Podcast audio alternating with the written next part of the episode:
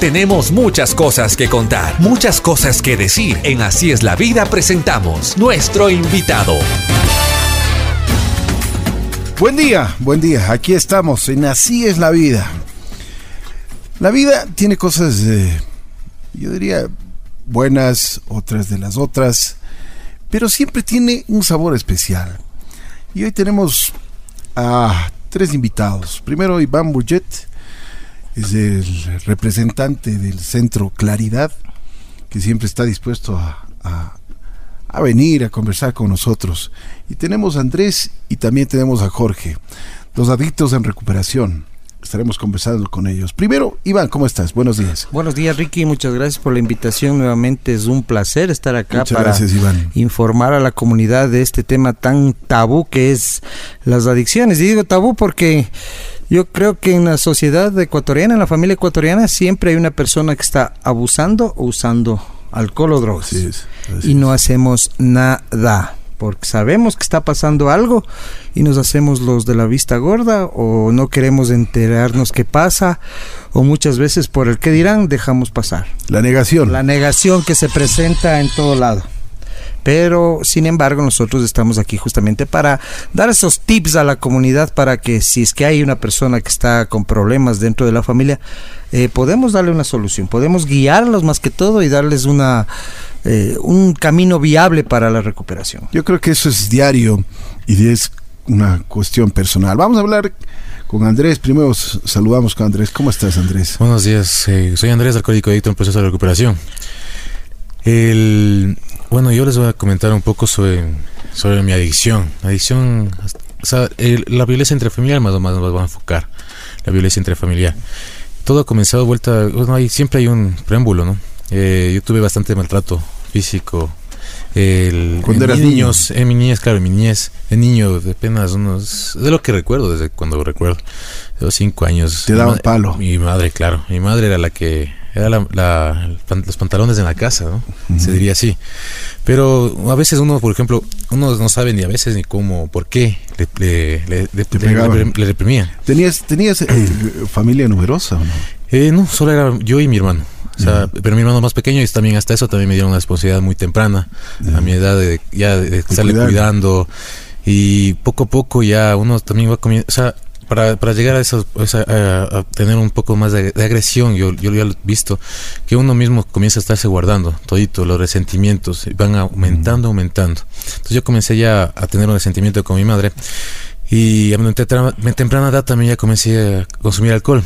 Para, para desde los 8, 8, 9 años. 8 años, ya consumías alcohol. Ya consumía alcohol. ¿Y cómo así? O sea, ¿qué, qué te llamó eh, la atención? El, primero que, por ejemplo, yo era bien inseguro. O sea, yo no, yo no tenía seguridad de mí mismo.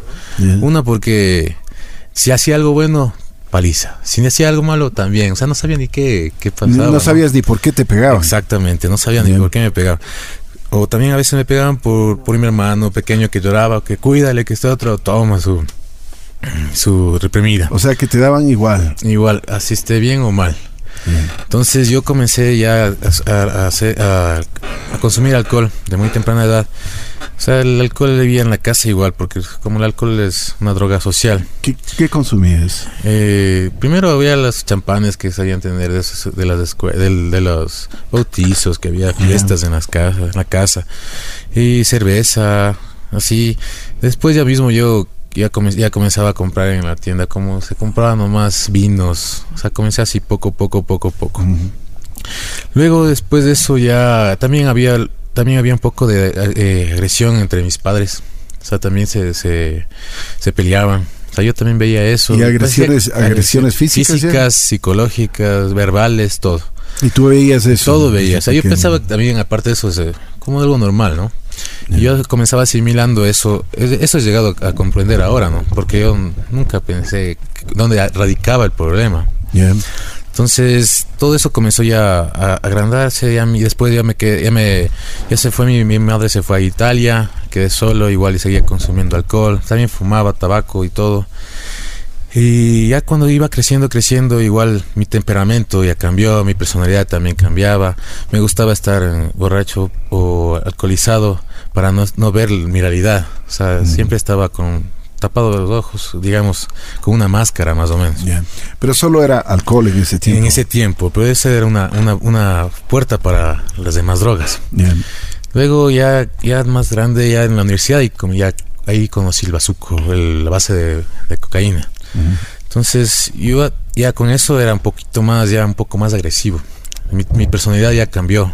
¿Cuándo fue la primera vez que, que tuviste un bazuco? Eh, bazuco, la base en, cuando tenía 18 años, justo en la primera universidad, en, el prepo, en la Salesiana. ¿Y cómo así llegaste a eso? Eh, por un compañero, por un amigo. O sea, siempre es por un amigo. ¿Qué te dijo? Y curiosidad. Eh, prueba esto, que esto te va a, calmar, te va a estar tranquilo.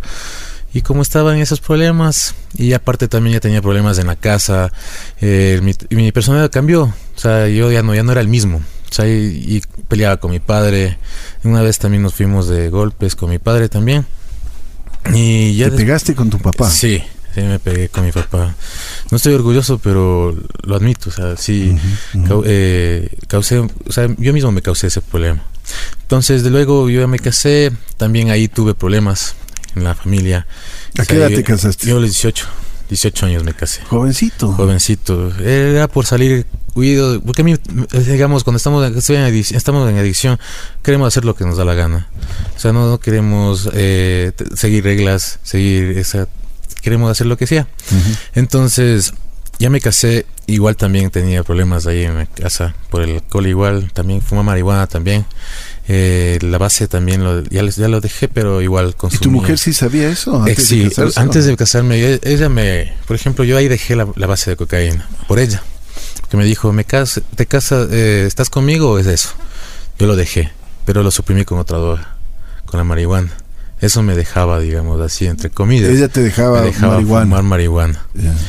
Pero igual había ese, esos típicos, ese, digamos, esos cambios de, de, humor, ira, tanta cosa que también hubo golpes. Ya comencé a hacer lo mismo que hacían en, en mi familia, hacía yo también. O sea, las mismas, digamos, los mismos esquemas, los mismos todito.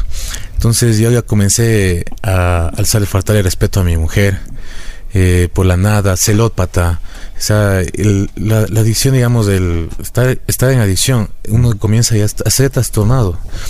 Eh, comienza a pensar lo que no hay, o sea, a pensar todo, por ejemplo, celos mal infundados, no hay ni, ni, ni siquiera alguna parte de, que, digamos, yo vi esto, no, sino que uno se comienza a imaginarse tonteras y fantasías. Y uno comienza y ya sale el monstruo, digamos, de que es que digamos, maltratador, eh, el humillador, les humilla, todo eso. Entonces yo acargué todo eso. Y no solamente con mi ex mujer, con, con ella me casé y todo. Eso fue con algunas personas, o sea, algunas mujeres que yo eh, tuve en mi vida. Este, incluso estuve en Italia, me fui a Italia, igual también tuve un problema igual de, por, por violencia allá en, en Italia. Igual con una, una pareja que tuve allá eh, también fue por el alcohol, allá voltar al hachís, que es como la marihuana. Eh, también fumaba, y pero también, o sea, mejor dicho, siempre he estado, el cambio de personalidad ha sido muy, muy, muy notorio. O sea, pero ahora lo veo, porque estando sobrio. Ahora lo reconoces. Lo reconozco y lo acepto. Y, antes nada. Antes, antes yo era un indolente, ¿no? o sea, no, había, digamos, el eh, que me, me, digamos, me remordía. O sea, decía, ¿por qué hice esto? Pero solamente era ese instante, solamente para que me perdonen y poder seguir mi vida y nada más, para no, no sentirme solo ni nada. Pero, por ejemplo, ahora yo ya me doy cuenta bastante, digamos, ya concientizo todo lo que ha pasado, acarreado todos los problemas, porque, o sea, yo no soy así. O sea, el, yo soy una buena persona porque yo no me la he visto, pero en adicción no lo era. O sea, no, no era el, Andrés que, que, una vez fue feliz, tuvo su autoestima en alto, pero después, por, por, el, por taparlo, digamos, los problemas, taparlo con algo que no era, no era lo correcto, se hizo más problemas y más, hasta incluso mi último eh, experiencia que tuve fue, eh, digamos, sí, sí ha habido en otras personas que he atentado contra la vida de ellas o sea, le cortado, o sea, le he querido apuñalar o algo, así. Y el último también casi le, estrangulo a mi expareja. Eh, no, me, no me siento orgulloso, pero lo acepto, sí, lo, hice. Pero es, estaba en adicción, estaba, estaba borracho, estaba eh, con base de cocaína igual fumado y, así digamos a tope que no, no, sabía ni qué es lo que hacía porque la verdad ¿Y qué pasó ese día? ese día fue le voy a contar eh, fue un día que digamos viene dije vamos a vamos me voy a pegar unos traguitos poco de basecita poco de polvito para relajarme me acompañaron, me acompañó ella para estar todo bacán, pero... Ella, ella, ella, ella también consumía o no? Consumía, pero alcohol. Bien. O sea, era así saso. Pero al final de todo, cuando ya se acabó la, o sea, ya se acabó el, el, la sustancia, entonces uno ya se, ya me, se me fue, se me fue la, la teja, como decía. Pelaste cables. Sí, se me peló los cables. Y, y hace, digamos, el, la, incertidumbre de no, no, tener la dosis, uno ya le cambia el carácter, le cambia la personalidad. Ya estabas pensando, ya te pusiste nervioso. Ya me puse paranoico, me acordé de, celos, me acordé, o sea, hubo una vez que yo tuve un problema con ella y uno no supera, uno se guarda y se guarda y cuando ya está en esas, explota. Y yo exploté de la peor manera que no me di cuenta a qué rato eh, pasó lo que pasó, pero lo hice. O sea, estuve a punto de asesinar a mi... ¿Pero que comenzaron a pegarse? A pegarse, claro. O sea, fue como primero peleándose, insultándose, reclamándose de uno, de la otra cosa. Esa una pelea normal, digamos, entre comillas, pero que fue hasta un poco más mayores. Después fue ya agresión ah, física. Agresión física, luego le quise ahorcar. Después ya no me acuerdo más porque ya, ya hemos, digamos, hemos, nos hemos calmado. Pero eh, gracias a Dios. Casi le matas. Casi le mato, eso sí. Se hace así. ¿Y ella qué te decía? Mm, la verdad, si me acuerdo un poquito, eh, ella me decía, ya pues mátame. Que o sea, es, el, tiro es ese, ¿no? Que estando los dos ebrios y también fumando, o sea, no, nos importa nada. O sea, o sea estábamos ahí, pero sin conciencia. Y después de eso yo ya me calmé, ella me hizo calmar algo así. Y, y, la, y después del otro día yo, oh sorpresa, viene la policía porque ya me ha salido, ha salido, a buscar ayuda, ¿no? Ella. Ella, ajá. Y ya casi me meten preso de 20, 25 años creo que es.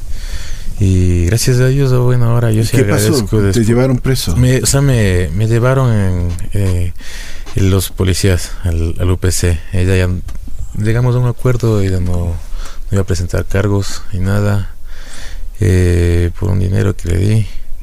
Entonces ahí ya se fue y, yo ya, qué pensabas? Yo en ese instante fue arrepentido, pero ya lo hecho estaba hecho. Y ahí tomé la decisión de internarme. Y porque yo ya o sea, ya acabé, ya, ya, toqué, toqué, toqué, fondo, demasiado fondo, porque antes mismo yo hubiera tenido que ya recuperarme, pero no, no tenía los, las agallas para poder hacerlas.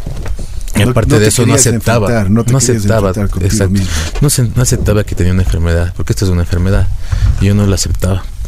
Y ahora sí acepto y, y ahora ya, ya, ya, digamos, ya cogí el camino de la recuperación. Porque ¿Qué tiempo estás en la, en la, en la clínica? Yo voy para los tres meses. Para los tres meses voy a la esto, clínica. Esto lo que nos cuentas... Fue fin de año. Puch, terrible. Sí. O sea que pasaste un, un fin de año Tenaz, desagradable. desagradable y horrible. Con bombos y platillos. Bombos y platillos. Pero ¿y cómo te sientes? Ya bueno, llegaste al centro, llegaste bajo tu voluntad. Mi voluntad, claro. o sea, yo ya ¿Qué pedí. te decía tu, tu, familia? O sea, yo mi familia me separé mucho. Uno, uno cuando está adicto se desaparece de la familia, o sea, se hace, pero dice uno mismo, se aleja, solitario. Se, aleja solitario, pero uno mismo busca y después está ahí. Ay, no, pues que no me quieren, que este otro, pero uno mismo es el que busca alejarse. ¿Y tú qué hiciste? O sea, volviste con ¿a quién le importabas en ese tiempo? Yo a mi, a mi padre, mi padre mi padre y mi, la esposa de mi papá, ellos me, me apoyaron demasiado. Ellos siempre me, han apoyado. Ellos me apoyaron, me dijeron, ¿quieres ayuda? Y digo, yo sí, ya necesito ayuda. Y ellos me, me dijeron, vamos a buscar. y, justo llegamos a la clínica de Iván y yo dije, aquí me quedo, me quedo. porque yo, ¿Cuántos años tienes, Andrés? 31 años. Cumplí en, estando interno, cumplí años. Eh, estando interno el 14 de enero. Pero no te festejaste como te gustaba. Ah, no, puedes. Una semana antes y una semana después. no, sí, sí fue mejor porque yo mis últimos años en adición no eran los bonitos. O sea, no, tuve solito, drogado, solito botado en, en el carro, en un parque yo mismo soy cumpleaños a mí, pero nadie a nadie. cumpleaños a mí. Pero ya estando, digamos, ya cogí esa decisión, yo me siento muy bien. ¿Cómo van las cosas? Eh, por ejemplo, estoy ya recapacitando en todo lo que hice. O sea, no, no, ya no justifico las cosas que hice, yo no justifico. Pero te puedes imaginar que con, por las adicciones que has tenido, tú le podías matar a, tu pareja y podías pasar. Claro, por eso mismo es lo 25 años. 25 años preso. por homicidio, fue femicidio sería. O sea, y sí es No tenías conciencia absolutamente no tenía conciencia en realidad. Y ahora me estoy dando cuenta de eso. Sí duele, duele darse cuenta. O por supuesto. Es bien doloroso porque. No, y además acabar con la vida de un ser humano. O sea, como tú mismo dices, pegar, la agresión física, la agresión psicológica. O sea, un sinnúmero de cosas que, que, que, determinaron tu adicción, ¿no? Claro. No sé, eso sí. Abrir los ojos mismo, mejor, mejor dicho, abrir los ojos en sobriedad es demasiado tenso, demasiado doloroso, pero hay que aceptarlo y hay que, y hay que salir adelante en esto. O sea, no me voy a estancar en eso, pero hay que pedir también, digamos, hay un, noveno paso, ¿no? Enmendar, enmendar eh, todo el daño causado a las personas que uno hizo daño. Y eso, yo estoy en eso, estoy haciendo, estoy también eh, viendo los resentimientos, de dónde viene el problema también, porque también tengo que cambiar mi personalidad, mis, o sea, todo lo que he sido agresivo, esas cosas, y ser paciente, todo, o sea, todo, toca cambiar ahí. Y eso. La vida te está dando una nueva una nueva oportunidad, claro, eso sí, yo creo que esa, muy bien. Esa, Te, la tienes que agarrar como sea. Sí, yo me la tengo que agarrar.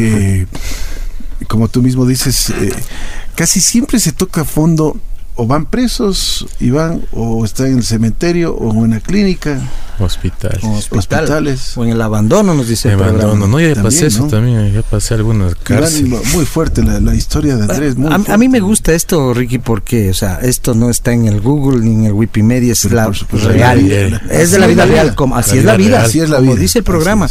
y valga la redundancia no Andrés lo cuenta de una forma que lo está procesando, porque no es fácil decir, oye, casi te mato. Claro, eso mismo de que estaba con sus otras parejas que tenía, que ya sacaste cuchillo, o sea, estabas totalmente desubicado. E-, eso es parte del, del, proceso de aceptación y de reconocimiento, ¿no? Y yo creo que las personas que empezamos a reconocer todo el daño causado a medida de que estamos entrando en un en sobriedad, o nosotros lo llamamos adquirir un sano juicio, eh, es doloroso, sí, no justifico, tampoco él justifica lo que haya hecho, ¿no? O sea, porque eh, ningún borracho come, bah, whatever. Sí. Pero dentro de alcohol y drogas sí hay un cambio extremo de personalidad. Es el famoso Mr. Jekyll y el Dr. Hyde. Claro. Voy variando, voy las emociones, los, eh, los sentimientos, la, el temperamento va cambiando. O sea, el, el, el, adicto cuando no tiene que consumir se desespera, obvio. Esa es la parte de la compulsión y la obsesión que la tenemos marcada. Entonces, ¿qué pasa? Yo me vuelvo agresivo. De hecho, todo adicto es agresivo. No puedo, no estoy hablando de agresión física, pero sí de una agresión psicológica. Que le mates a tu mamá que no vengas tres, cuatro días y no sepa dónde estás, teniendo un celular Samsung de última tecnología y no le pegues una llamadita. Estás desaparecido. Es una, es una agresión psicológica. Claro, claro. claro. O, o llegar y Bloom, el portazo, y perdónenme la expresión, nadie me moleste, por no decir otra palabra, y te encierras en el cuarto, es agresión psicológica. o cuando te dicen, ven, eh, Juanito, ya está servida la, la merienda, no quiero esa... Y Bloom, agresión psicológica. ¿Qué está pasando? Que son señales que la familia a muchas veces no ve. Entonces confunde que mi hijito está en la edad del burro, o mi hijito eh, algo le pasa, o mi hijito tiene alguna situación emocional no trabajada. Pero yo creo que por ahí empieza a darse cuenta la familia que hay un consumo que hay un uso y un abuso de drogas. El cambio radical de, personalidades se, se, ve. Las mamitas, los papitos ellos saben cuando a una persona le pasa algo, no se diga a los hijos, ¿no? Así es. Entonces lo que lo que estábamos comentando, esta agresión que está que está bien marcada, sea física, sea psicológica, sea verbal, es una agresión que está que, hay que trabajarla. ¿En qué sentido? O sea, el, adicto tiene que aprender a reconocer para cambiar. Y si tú quieres dejar de consumir, tienes que saber por qué consumes o por qué consumías. Una vez que nosotros ya vamos trabajando toda la parte emocional, toda la parte eh, de reconocimiento, podemos empezar a, decir, bueno, ¿qué te parece? Ya no estás con un chuchaqui moral del otro día decir, cha, perdóname, no me acuerdo lo que hice, discúlpame, que son palabras muy, muy marcadas dentro de la personalidad de un adicto, ¿no? o sea, el, el perdóname no lo vuelvo a hacer, eso es de cuántas veces lo hemos dicho, ¿no? Y cuántas veces nos hemos tirado al piso a llorar. Ahora sí, perdóname, mamita, ya no lo vuelvo a hacer. Te juro por la Virgencita Santísima, si quieres me voy de rodillas al quinche, pero no lo vuelvo a hacer. Nunca lo cumple. Porque no hay conciencia. Entonces, Andrés tiene ya un poquito, no digo que, que vaya, a decir, vaya a pensar que está curado, no, un poquito de conciencia a través de lo que él habla si nosotros queremos curarnos o entender la adicción, tenemos que, hablar, tenemos que verbalizar todo lo que hemos pasado. Mira, a nadie, yo creo que si tú sientes a una persona normal y corriente aquí y le dices, oye, tú has matado a alguien, no, no va a decir nada. Pero tenemos esa capacidad de, de no tener ya esa culpa, de, de ya no cargar con ese peso. Obviamente puede haber vergüenza, que me imagino que sí, ¿no? Puede haber este un poco de ay, chuta, qué pena, de, pesar, todo eso. Porque de ahí nace la recuperación, del dolor que uno siente, ¿no? Y, chuta, y no es ¿Cómo te sientes, Andrés? La verdad, yo me dolido por lo, todo lo que he hecho. Yo no, no voy a negarlo. Pero ese, digamos, pero un poco ya más aliviado porque yo esto no le he contado a nadie. O sea, yo no he contado esto. Y esto y cuando, por ejemplo, en el programa dice, hay que hablar para poderse salvar. Y la verdad yo estoy un poco ya más aliviado. Claro que no, yo tengo que salir y pedir perdón por algunas cosas, pero... Y tienes que luchar por tu vida. Y luchar eso, exactamente. Primero yo, segundo yo y tercero yo. Eh, pero yo me siento un poco más tranquilo ya. O sea, qué bueno. Porque, y aparte de eso, yo ya, ya tengo centrado algo que yo no puedo ya beber ni tomar, ni tomar ni fumar. ¿Por qué? Porque eso me desata a mí. O sea, eso yo ya, ya lo tengo ese bien es, claro. Ese es tu enemigo. Mi enemigo. Desencadena la bestia. La bestia que está dentro de mí. Sale la bestia. Sale el monstruo. Sí, sí. Y, eso es bueno porque mira, cuando lo reconoces, lo cuando lo reconoces, lo concientizas y tienes la convicción, o sea, así es. Sale la bestia. Bueno, Jorge, bienvenido. ¿Cómo estás? Otro adicto en recuperación. ¿Cómo estás? Buenos días. Soy Jorge, un adicto en recuperación. ¿Cómo vas? ¿Cuántos años tienes, Jorge? Tengo 28 años. 28 años. ¿Dónde naciste? Nací aquí en la ciudad de Quito. Ya. Cuéntanos un poquito tu historia. ¿Qué? Justo verás, ahorita que estaba hablando Iván y escuchaba Andrés, pensaba, ¿no? En dónde en verdad comienzan los patrones de conducta. Mucho antes de que consuman las drogas, en dónde yo comencé a ser violento y en dónde comencé a ser mitómano. Que creo que son los defectos más marcados de mi personalidad. Lo que yo quería más o menos compartirte el día de hoy, Ricky, era. Sí. Era el negocio de la mentira. Cómo uno llega a sobrevivir en la droga.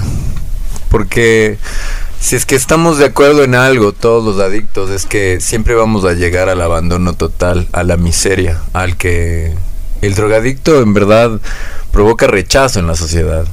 Y tiene que buscar formas y maneras de cómo sostener su consumo. Porque ya no puede sostener un trabajo normal, ya no puede sostener una familia, ya no puede sostener un estudio. Necesitas formas de cómo evolucionar, se le dice en la calle. Entonces yo me ponía a pensar en desde dónde comienza la mentira. Por ejemplo, yo para consumir lo que hacía era retaquear al principio, ¿no? Como todo es progresivo. ¿Qué es retaquear? Retaquear es pedir plata. Así de sencillo. Es jugar con la estupidez de la gente. ¿Entiendes? con la buena voluntad. Con la buena voluntad. Pero en verdad para mí es estupidez de la gente, porque creo que si una persona está de acuerdo en ayudar a alguien, debería buscar las formas legales de hacerlo, instituciones, formas de en verdad comprobar que están diciendo la verdad. Mm. Hay muchos fantoches y muchas personas que tienen la verborrea, como me decía el Iván, el verbo, para subirse un bus y decirte que vienen de otro país y que se quedaron botados o que tienen una hija quemada las piernas o que tienen cáncer, que tienen sida. Hay mil formas de llegar a la conciencia de la mm. gente y aprovecharse de la compasión, porque la compasión es... Qué pena. Sí. Qué pena. La compasión es el mejor, la mejor arma, es el mejor instrumento para poder sacar dinero en la calle. Tú eres especialista en eso.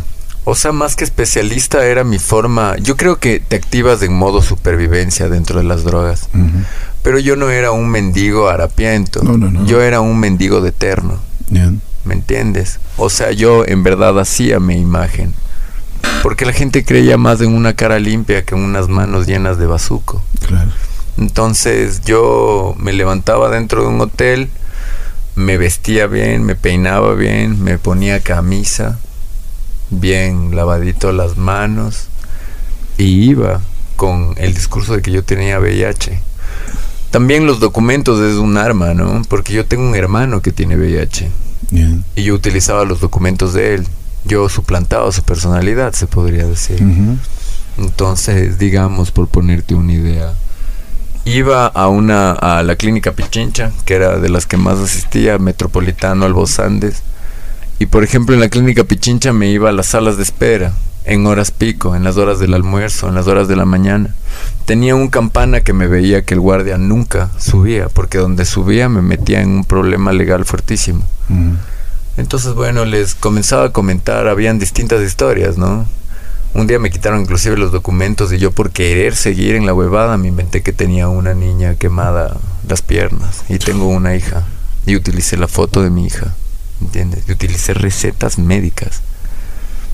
Entonces es, es simplemente el verbo de decir buenas tardes, ¿cómo están? Pues bueno, el día de hoy vengo a interrumpirles la tarde porque en verdad me encuentro en un problema muy grave en esta situación el país está completamente en la lona. Yo hace cerca de tres años me detectaron VIH. Tengo un grado 3, mi conteo de CD4 es mínimo. Y pues bueno, el trabajo que yo tengo no me da para poder seguir con mi tratamiento. El día de hoy yo necesito en verdad apelar a su conciencia, apelar a que ustedes tienen familiares que sufren con alguna enfermedad terminal. Quisiera una ayuda. Quisiera que Dios el día de hoy en serio abra sus corazones, puedan ver en mí una persona que en verdad necesita, necesita una ayuda. Y entre discurso y discurso yo podía obtener entre 80, 100, 200 dólares. Me podían dar cheques en una iglesia, me podían dar recetas médicas que yo me, me daban medicamento que yo vendía en farmacias. O sea, o sea, un profesional en un de la actuación, pero le viste la cara. Sí, sí, sí. Oye, casi me convence. en verdad, tú debes estar en Hollywood, hombre. Brad Pitt le queda corto. O sea, Brad Pitt le queda corto. O sea, yo creo que es la supervivencia en sí de la droga. La persona que a mí me enseñó a consumir base era una persona con un verbo impresionante. Era alguien que él retaqueaba en las iglesias cristianas. Y era impresionante cómo sacaba dinero. Él ahora está en el machangra, no tiene dentadura, lo último que sé, ¿no? La base de cocaína le consumió todo. Pero creo que... ¿Cómo terminas, no?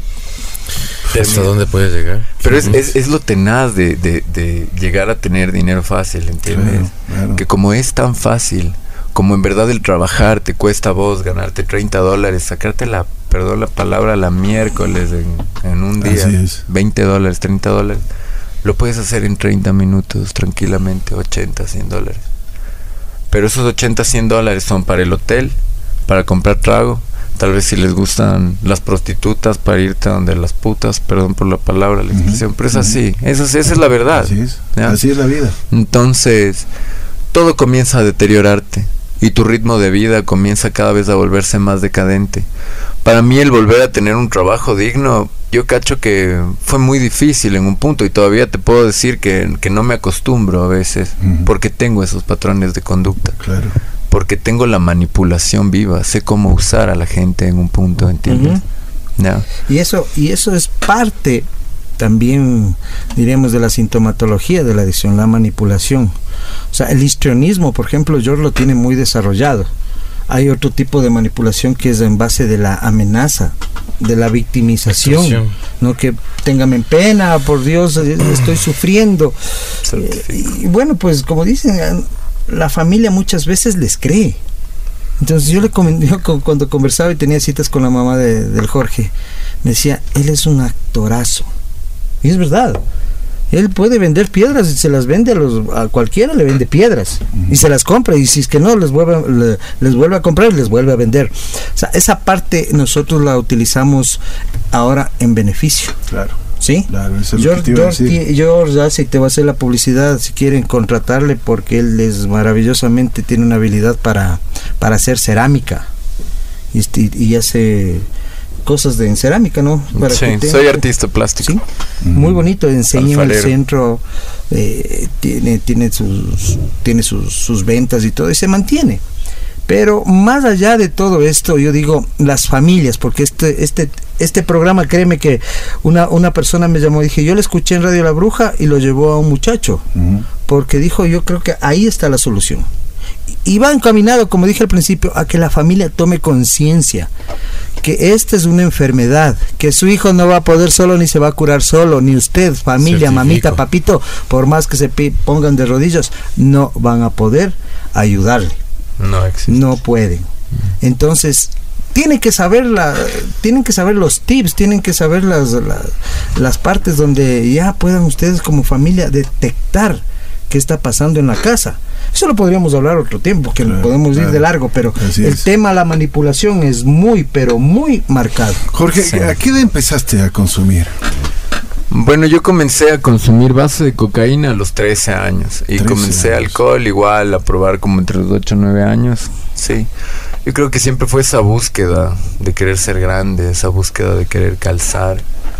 Y bueno, en el tratamiento que tuve en Claridad, yo llegué a contestarme muchas preguntas de quién era en verdad, porque creo que eso es lo primero que uno tiene que saber, quién soy.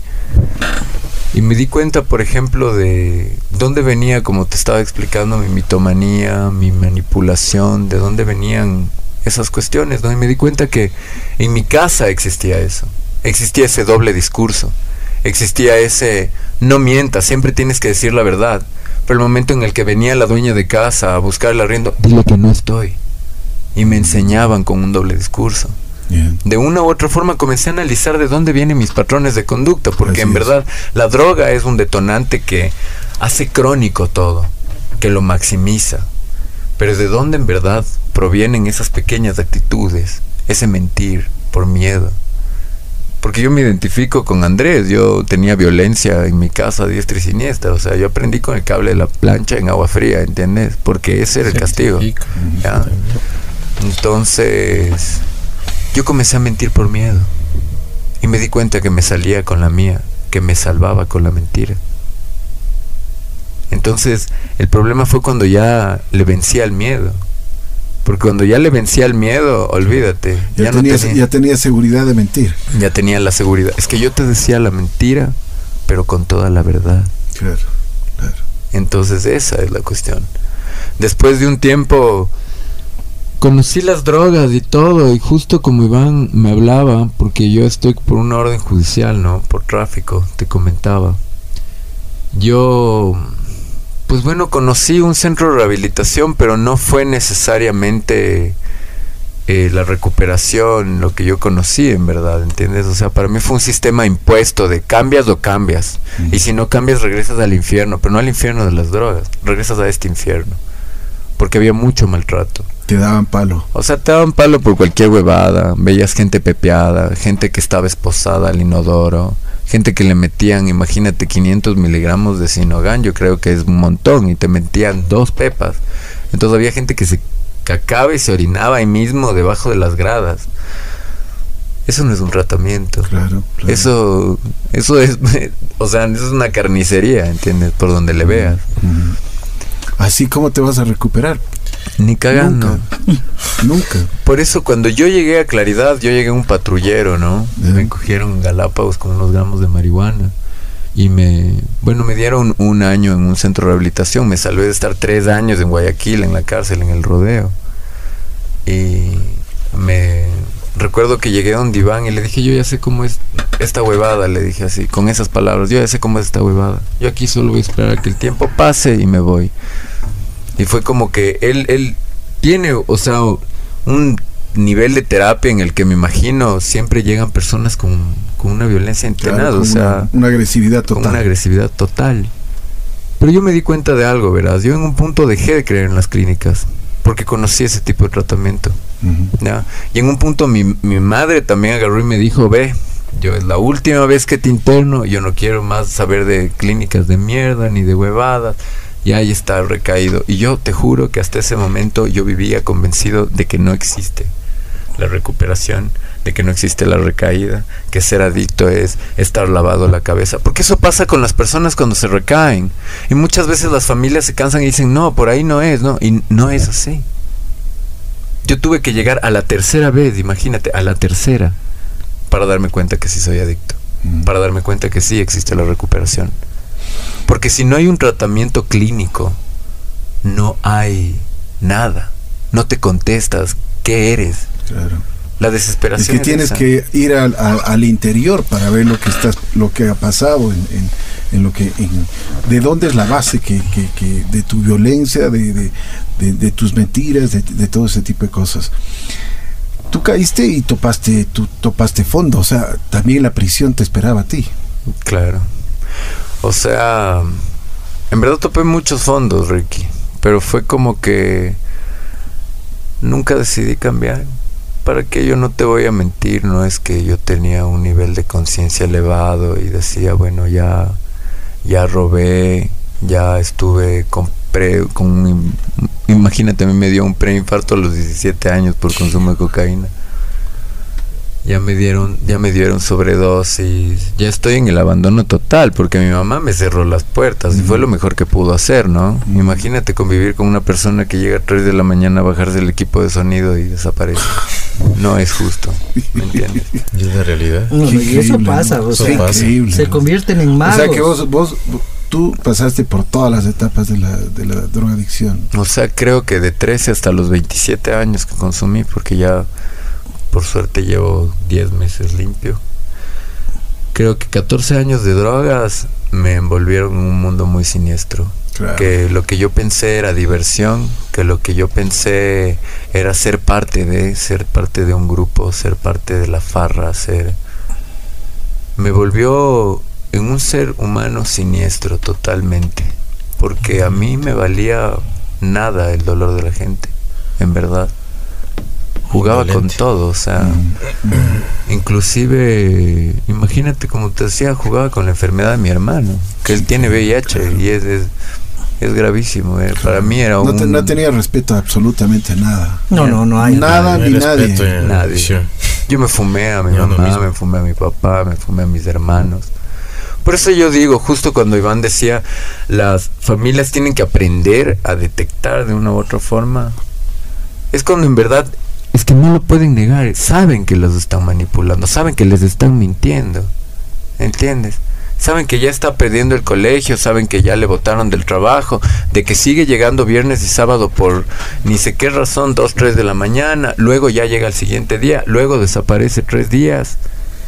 Pero quieren seguir negándolo. O sea, yo lo único que les puedo decir a las familias que escuchan esto es que si ustedes siguen en eso, los únicos perjudicados y a quien están haciendo daño directamente es al consumidor, es a su hijo, es a su hermano, socapándoles todas las huevadas, perdónenme, lo único que están haciendo es aprobar su consumo. Y alimentar la enfermedad, porque hablamos de hablamos de una inconsciencia por parte de la familia. Mira, yo he tenido pacientes que dicen, no, mijito, no, nunca, jamás, este, solo es adicto a las manzanas. ¿Cómo así? Es que cada vez que encuentro en el cuarto cuatro o cinco manzanas hechas hueco. ¿qué es en pipas, güey? Pipa de manzana. Dijo, ¿qué pasó? Claro. no hay, no hay. La, la, familia, el peor error que puede cometer la familia es hacerse de la vista gorda, socapar. Socapar. Muchas veces eh, ocultar o, o, no, o no, simplemente no, no darse cuenta, no querer ver. Oye lo que dice el Jorge, si vengo, si, qué mala suerte, mi hijito, siempre le roban el celular te está empeñando el celular. Claro. Le choca el carro tres veces, pobrecito. Ve. Es que, es que nunca ha estado tan chumado. Vea, minimizan, no ha estado tan chumado. Bueno, y hay, hay muchos drogadictos que incluso se prostituyen, ¿no? Definitivamente. Sí. A todos se lleguen las drogas. Todo ¿Y cómo te sentías después de eso? O sea, bueno, yo lo que puedo decirte es que pierdes completamente el pudor. Yo no te voy a decir que me sentía mal ni me sentía bien porque estaba anestesiado. Yo lo que quería era cocaína. Mm. ¿Entiendes? Y creo que los medios ya no me daban porque te vas deteriorando. Yo cada vez tenía menos ropa, cada vez tenía menos cosas, ya no tenía ganas ni de retaquear en un hospital. Todas las salidas se vuelven más fáciles cada vez, ¿no? Mm y comienzas a usar a las personas. Por eso te digo, no es que yo vivía víctima, no, la víctima era para usar al espectador. Porque víctima yo no me sentía. Al contrario, yo siempre alimentaba un falso orgullo de ser el, más no puedo decir malas palabras, ¿no? el más chévere. De ser el más chévere, el más bacán. Entonces, era eso, ¿cachas? Y era como que es tan tenaz como la calle va alimentándote ese falso ego, ese falso orgullo que mientras más robas, mientras le haces huevadas a la gente, mientras haces vueltas, mientras coronas cosas, como se dice en la calle, o sea, ganas por izquierda. Los ganes. Los ganes. Es eso, ¿me entiendes? Es, va alimentando ese ego de seguir siendo cada vez más lacra en la sociedad. ¿Cachas? Pero yo creo que sí, si es que en algún punto llegué prácticamente a prostituirme, porque no hay otra palabra, fue por eso mismo, ¿entiendes? Porque a mí me gustaba el dinero fácil y el adicto es cómodo y el adicto es vago y de una u otra forma ya no tiene pudor, no tiene conciencia, no tiene nada, entonces creo que dar tu cuerpo o hacer cualquier cosa con otra persona no, no tiene algo del otro mundo en verdad no te puedo decir que a mí me dolía y que después me sentía mal y sucio, porque no era verdad. Yo ya estaba acostumbrado a usar a las personas. Jorge, ¿cómo estás ahora? Bueno, el día de hoy, porque yo vivo 24 horas. Sí, he amanecido bien, me gusta estar bien, ¿entiendes? Me gusta vivir el presente. Porque me di cuenta que yo soy una persona muy fantasiosa, me futurizo mucho. Yo no, no era tolerante a las frustraciones, nunca lo fui. Entonces para mí esto de la ideología del 24 horas, del solo por hoy, creo que es lo que calza perfecto en mi vida, ¿entiendes? Porque para mí son las metas a corto plazo lo que tengo que cumplir ahora. Es lo que me hace sostenerme un día a la vez. Porque si es que agarro y pienso de aquí en tres años, de aquí en dos años, ponte que no llegue a, qué sé yo, a tener una casa, a tener un carro. O qué sé yo, se muera mi mamá mañana. O muchas circunstancias no quiero ser proclive a, volverme a drogar, ¿entiendes? Para mí no es una opción el drogarme ahora. Por sea lo que sea que pase en mi vida, ya no es ni siquiera pensar, cachas, en que una dosis me va a aliviar. Porque yo aprendí a sentir. Y eso fue lo más tenaz, ¿verdad? Para mí lo más duro, en verdad, fue encontrarme conmigo mismo y con todas las huevadas que me había hecho a mí, no a la gente. Después vino lo que le hice a la gente. Así es. Pero el que terminó solo en un cuarto en el centro histórico, botado en un colchón lleno de fundas de polvo y lleno de botellas vacías, orinada a la pared, vomitado en el piso, fui yo. El que no estaba bañado casi tres semanas era yo. ¿Entiendes? El que estaba paranoico con un cuchillo detrás de una puerta durante más de un mes porque yo consumía todos los días. Era yo. Entonces todo ese abandono, todas esas cosas, yo creo que uno tiene que primero aprender a perdonarse a uno mismo. Así es, de acuerdo. A generar amor propio, porque si no vas a seguir creyendo que eres una basura y no vas a salir de ese viejo esquema, ¿entiendes? Como te digo el día de hoy, para mí me siento bien, he aprendido a generar dinero de maneras correctas. El trabajo dignifica al hombre, definitivamente. O sea... Y si tienes esa habilidad que, que, dice, pues deberías aprovecharla de la mejor manera, ¿no? Sí, ahora, bueno, casi toda la vida mi familia se ha dedicado al arte. Mi mamá eh, se encargaba, era orfebre, también hacía collares en Tagua, se dedicó a bordar, toda la vida tuvo una empresa de ropa de niños. Mi hermano es cineasta, mi hermana hace diseño de modas. Y eso inclusive pasaba en mi cabeza, verás, como uno teniendo tantas herramientas y teniendo tantas virtudes, teniendo, teniendo una buena familia, porque yo no tengo una mala familia, yo no soy de la calle, yo quise vivir en la calle, ¿me entiendes? Claro. ¿Cómo uno bota todo eso a la basura? O sea, yo... El día de hoy es eso, es eso. Pero te digo que también es que necesitas un tiempo para salir de ese letargo. Porque yo te juro que si afuera decidía pararme y recuperarme, podía haber llegado al mes tal vez. O tal vez a los dos meses a mucho. Pero con tanta cuestión dentro de mi cabeza, con tanta pregunta, con el no tener ni idea quién soy, a dónde voy, por qué me levanto todos los días Creo que ese era el peor infierno. Las drogas me habían llevado a un vacío tan fuerte que yo prefería sentir dolor físico a sentir el dolor que tenía por dentro. Intentos de suicidio, en fin, tantas cosas que uno hace. Pero para mí es eso. O sea, el vacío era el levantarme y decir, ¿qué carajo hago aquí? O sea, ¿para qué me levanto todos los días? ¿Entiendes? Andrés y Jorge, una pregunta. ¿Alguna vez, eh, usted está en el centro, alguna vez se les ocurrió fugarse el centro? ¿O están convencidos de que tienen que, estar ahí, curarse y, estar mejor? bueno, yo la verdad no se me ha pasado por la cabeza eso. Porque yo quiero cambiar mi vida. O sea, yo, yo decidí y cambiar mi vida y yo no, no pienso votar todo al abandono. Porque si yo me fugo, yo voy a regresar a los mismos esquemas. Voy a regresar a lo mismo. ¿Para qué? Para seguir siendo indolente, seguir, seguirme matando, mejor dicho. Yo por eso no, no, se me ha pasado por la cabeza. Más bien lo que se me pasa por la cabeza es terminar el proceso. Es dar, sacar todo de mí. Votar todo porque si me quedo con algo adentro, yo sé que puedo recaer pero la verdad, yo estoy, me mantengo constante. Sí, pasa afuera ahí. Paso también afuera, exactamente. Eh, puede, pueden irse cuando quieran. Pero ¿quién pierde? ¿Quién pierde es uno, ¿Quién pierde? O sea, yo no pierdo, porque al final ellos lo que van a regresar es a lo mismo. Y llegarán a la casa con la mentira y la excusa, no, ay, es que ya me sentí mal, o que ya, ay, ya estoy preparado. O sea, me vienen a dar terapia a mí.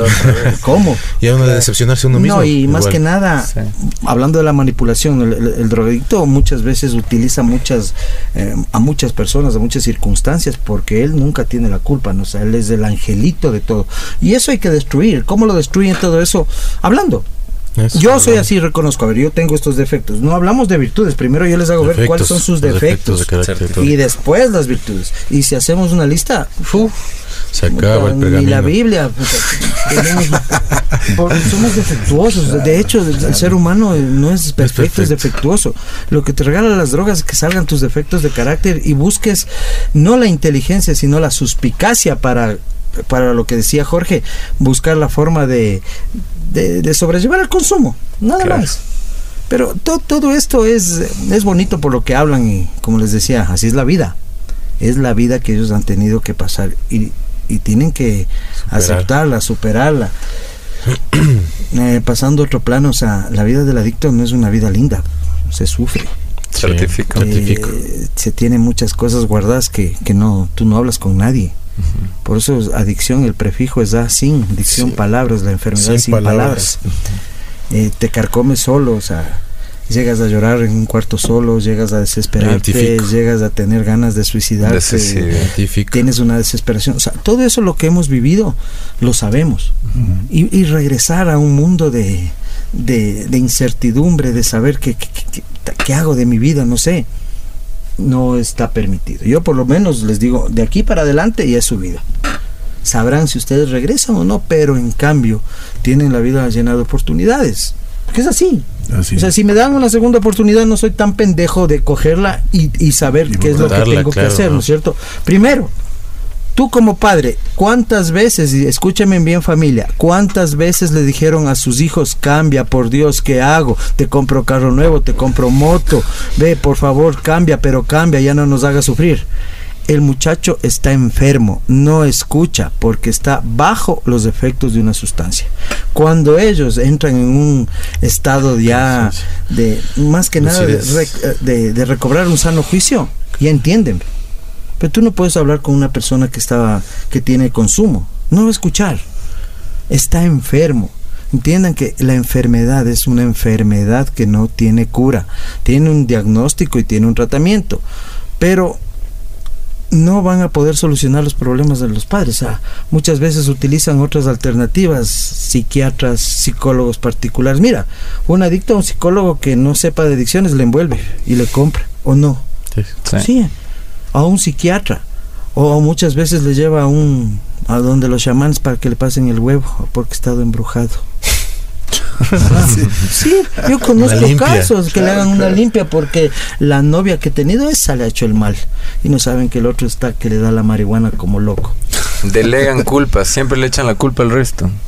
Así es. lo que tú dices, Iván, todo el tiempo todo, y trabajar en este tipo en este tipo de en esta profesión digo que es tan digna porque uno tiene la satisfacción de ayudar y ya te ayudé, ahora es tu vida, ¿no? Eh, se ve muchos casos, se ve, tengo muchas familias que, que son muy queridas para mí y, me da mucha pena también cuando los muchachos no entienden y lamentablemente falleció un muchacho que, que era muy querido porque él no quiso entender, no le dio la gana. Después de que estuvo en el centro. Sí. ¿Eh? falleció lamentablemente y, fue salió salió del centro salió del centro nunca más regresó recayó y lamentablemente falleció. O sea para nosotros era muy doloroso. Claro. Porque lo conocíamos todos y, cuando están en, el centro los, los, llegamos a apreciar. Es que es una familia. Y nos dolió muchísimo. Cómo quedas tú como familia con ese dolor insuperable totalmente la muerte de un hijo no tiene no, es, comparable o sea y yo digo siempre le traigo a colación esto porque lo único que nos queda después de todo es la muerte. Claro es que ya han tocado fondos y, qué fondos no sí mira los fondos o sea hablar de hablar yo me lo y yo les quiero agradecer muchísimo por la valentía que primero han venido acá a, la estación poder conversar y, poder conversar con, con la forma tan auténtica que le han hecho Andrés y Jorge porque yo creo que esa es, esa es la vida, o sea, no, no, podemos, no podemos ponernos caretas para, para, para enfrentar a la vida y para enfrentar más bien la enfermedad que ustedes tienen y la enfermedad cómo la están llevando, ¿no? Como dice como dice Iván, lo, lo, hacemos con mucha dignidad y yo creo que ustedes están, están en eso todos los días, ¿no? 24 horas. Solo 24 horas del día. Andrés, Jorge, Iván, les quiero agradecer muchísimo. El tiempo pasa rápido, podríamos conversar. Muchas horas. Muy, interesante. Eh, lo único que les digo es de que Dios les bendiga. Realmente me, me, han, llegado muchísimo con sus, sus historias. Esperamos de que tengan siempre paz en su corazón y que vayan por el buen camino. Dios les ha dado una nueva oportunidad en esta vida y yo creo que como ustedes están conscientes ahora no la van a, desaprovechar. Esto no, esto es real, así es la vida, o sea, hablar de cosas que muchas veces nos da estupor escucharlas, tenemos que, escucharlas para, para, nosotros entender. O sea, un adicto ayuda a otro adicto, pero un adicto consciente, preparado, un adicto que tenga la mística, la, la, la dignidad de ayudar. Sí se puede, sí se puede, Ricky. Y más que nada, si la familia está con problemas y ya está a punto de explotar y no sabe qué hacer, tiene que buscar ayuda. Tiene que, buscar, ayuda. Jorge, ¿deseas decir algo más? Pues bueno, yo agradecerte que más que nada que brindarnos este espacio, nosotros le brindes el espacio a las personas afuera para que se enteren en verdad de la problemática que pueden tener. Pueden llegar a evitar un caos pueden llegar a evitar que se pierda una vida. Porque honestamente lo único que se hace en las drogas es cada vez de caer más abajo. Hoy les he compartido un poco más de mi vida. Pero yo les digo a las familias, su hijo que está en el colegio ahora y que está fumando marihuanita y que se está pegando la cervecita, no está muy distante de la persona que hoy día está en la cárcel. No está muy distante de la persona que violó no está muy distante de la persona que está mendigando en la calle, prostituyéndose. Porque la enfermedad es progresiva y las drogas siempre llevan al mismo lugar. Hospitales, cárceles, abandono y la muerte. Es lo único que tengo que decir, Ricky. Muchas gracias, Jorge Andrés. Bueno, agradeciéndote, Ricky, por este espacio que nos ha permitido. igual, haciéndole hincapié a esto de la prevención en las familias, los hijos. Yo tengo un hijo que tiene, ya va a cumplir 10 años y hay que hay que estar prevenidos hay que estar viendo todo lo que todas las actitudes de nuestros hijos cómo van van cambiando ahí se va viendo cómo cómo poderles prevenir de que no estén en malas compañías y eso es todo, Ricky. Muchas, gracias. Gracias, Andrés. Iván. Yo quiero hacer un llamado, especialmente si me están escuchando aquí a nuestro querido conglomerado de, de los regidores de nuestra profesión, que son los del Ministerio de Salud. Acabo de ver yo en las noticias que murió una persona en un centro de rehabilitación clandestino en Guayaquil de 64 años. ¿Sabes cómo muere? Porque no le daban de comer. increíble, ¿no? Increíble, ¿no? Increíble. Y, cuando nosotros trabajamos, tratamos, digo tratamos porque eh, yo soy representante de, todos los centros legales aquí en Pichincha, eh, tratamos de hacerlo mejor. Somos legales, tenemos los permisos, pero también no, no estamos muy contentos porque yo te comentaba acerca de una...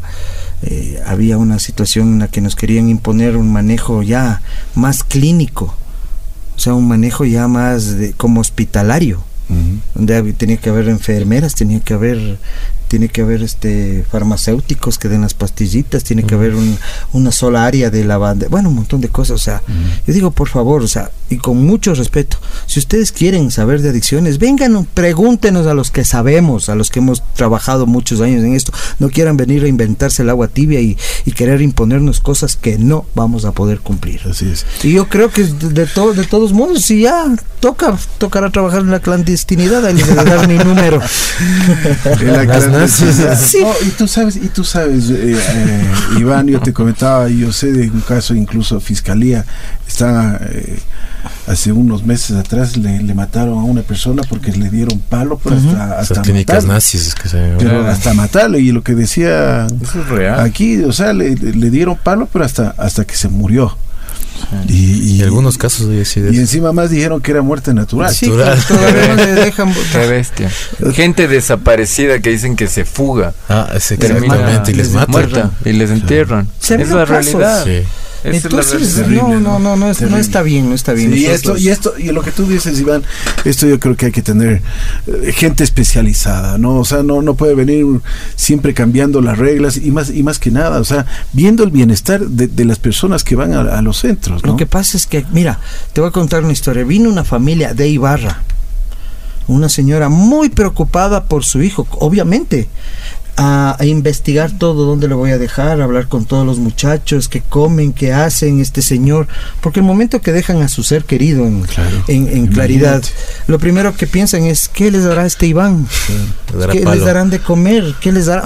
Obvio, si, es que no sé qué pasa ahí adentro, pero mi mejor eh, publicidad es, claro, mi mejor publicidad es que los muchachos pasan bien, o sea, el respeto, la consideración, la buena alimentación, la parte profesional, también es muy importante. O sea, no es bonito estar encerrado, pero te toca y es la única forma como tú puedes recuperarte. Para certifico, porque no hay más, no hay más. Entonces, yo digo, sí, o sea, ¿Qué será? No, nosotros no sabemos, no nos han comunicado nada, no nos han dicho absolutamente nada, no nos han socializado nada. Seguiremos trabajando hasta cuando podamos. Pero vamos, vamos a estar vigilantes sobre esto siempre, mi Iván. Y estamos prestos, Ricky. A mí me encanta dar Muy gentil, gracias, Iván. Gracias, y eso es importantísimo. Gracias, amigos. Eh, si ustedes quieren saber algo más del Centro Claridad, por supuesto, en nuestra página de, en, en Facebook, así es la vida FM, o si no, aquí en la estación nos pueden dar teléfono.